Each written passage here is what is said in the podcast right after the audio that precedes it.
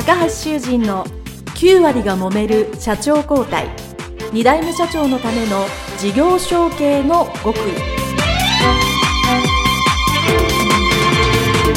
この番組は2代目社長専門経営コンサルタント高橋修人が経営に悩んでいる2代目社長や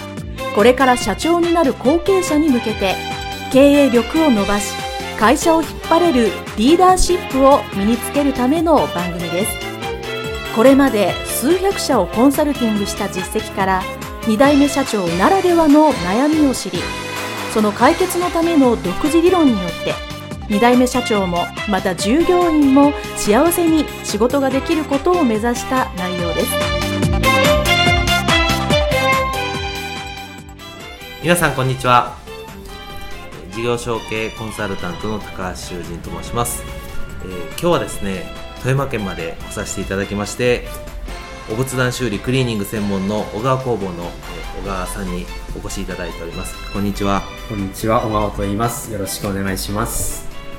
はい、えー、小川さんはですね、えー、先ほど小川工房ということでお仏壇の修理クリーニングをされておるということなんですけどもなかなかちょっとイメージしにくいお仕事かもしれないので、まあ、具体的にされてるお仕事の内容少し教えていただいてもよろしいでしょうか？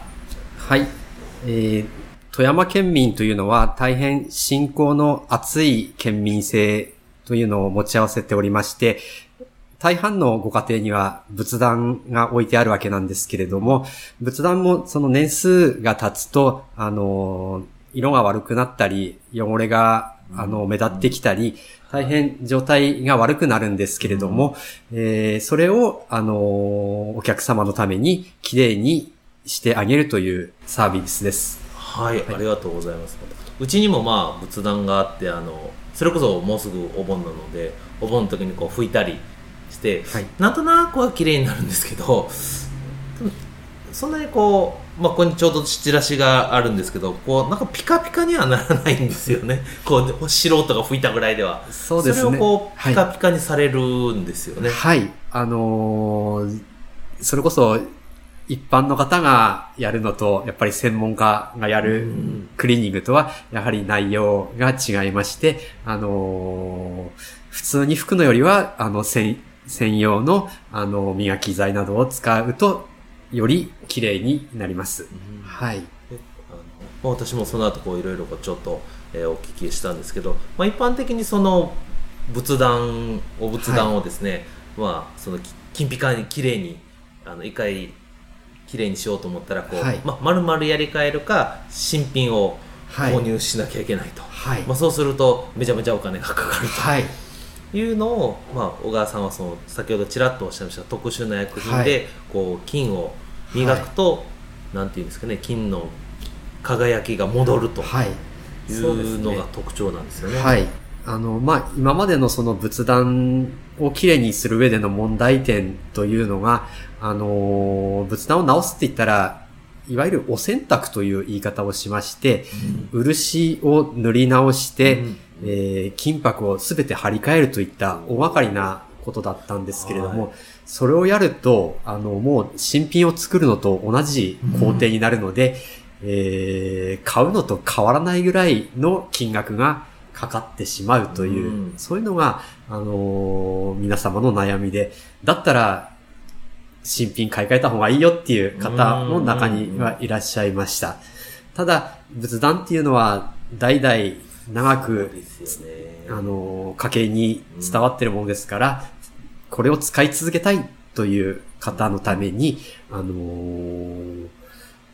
金箔洗浄工法というやり方、金箔用の特殊な洗浄液が開発されまして、それを使うことによって、えー、買うほどかかるのに対して、えー、3分の1から4分の1の費用で、綺麗にピカピカに仕上げますよというのが私の特色です。いいですよね。同じピカピカなのに価格はまあ3分の1ぐらいと、はい、いうことでそれはすごくいいなと思って。あの私ちょっと家が遠いんで頼みづらいんですけど あのぜひあのそういうお仏壇ねあの綺麗にしたい時は頼みたいなと思います。で、まあ、この小川さんなんですけど、まあ、ご自身でこの、えー、小川工房と、はい、お仏壇をきれいにするお仕事を始められたんですけども、えっと父様が、はい。えーなんていうんですかね小売業をはいされているとはい。い。うことをお聞きしまして、まあ、地域の小売店っていうんですかね、昔ながらの小売店をされていると聞いてるんですけど、それもなどれぐらい前からされてたんですかね？えーうちの父親の代としては、はい。えー約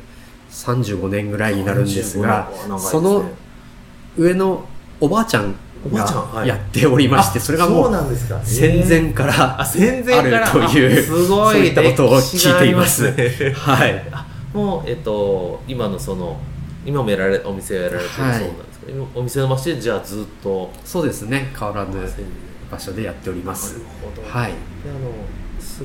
あの先ほど少し打ち合わせの時にお聞きしたんですけどあの商店街のはい。中にはい。あってまああのかつてはすごくにぎわってた商店街の中でされてたと聞いてたんですけども、うん。そう。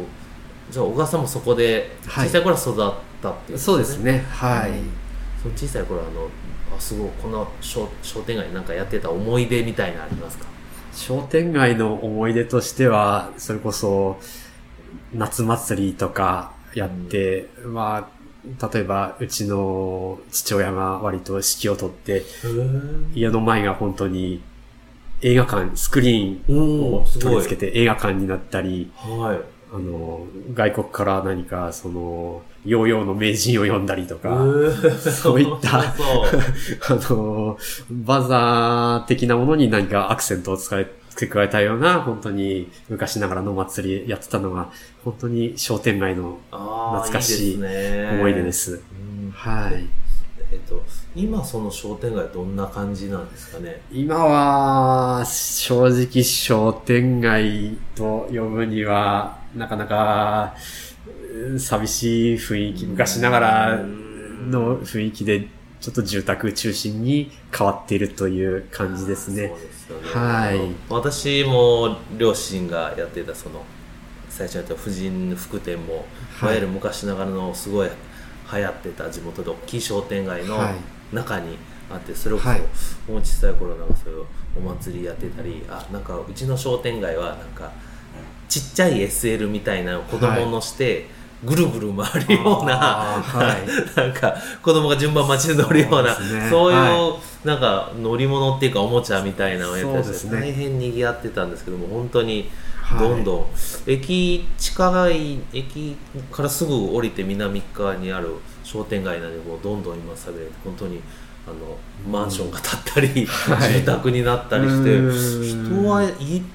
減ってないように思うんだけど、はい。商売はすごい右肩下がりで、うん。まあ、結局辞めてしまったので多分似たような感じですかね。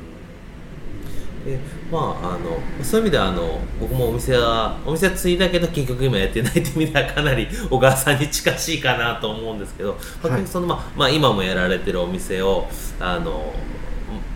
まあ、引き継ぐよりもまあこういうお仏壇の修復グリーンのお仕事もされてもねかなりされてるので、はい。あのそっちの道を選んだっていうのはやっぱりそのお店のそういう状況と、うんまあ、商店街の状況と何か関係があるんですかね。そうですね。まあ、あの、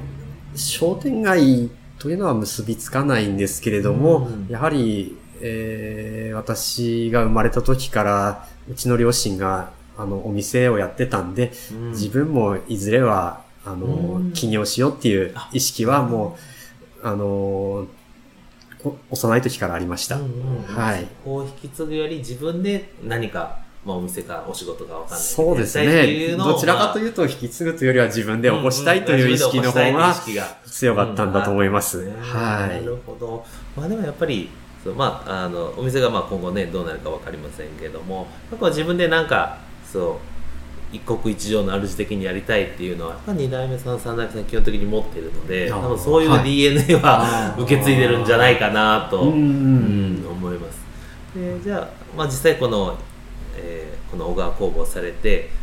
はい。よかったなと、まあその、えーまあ、お客様に感謝されてっていうのはもちろんあると思うんですけど、はい。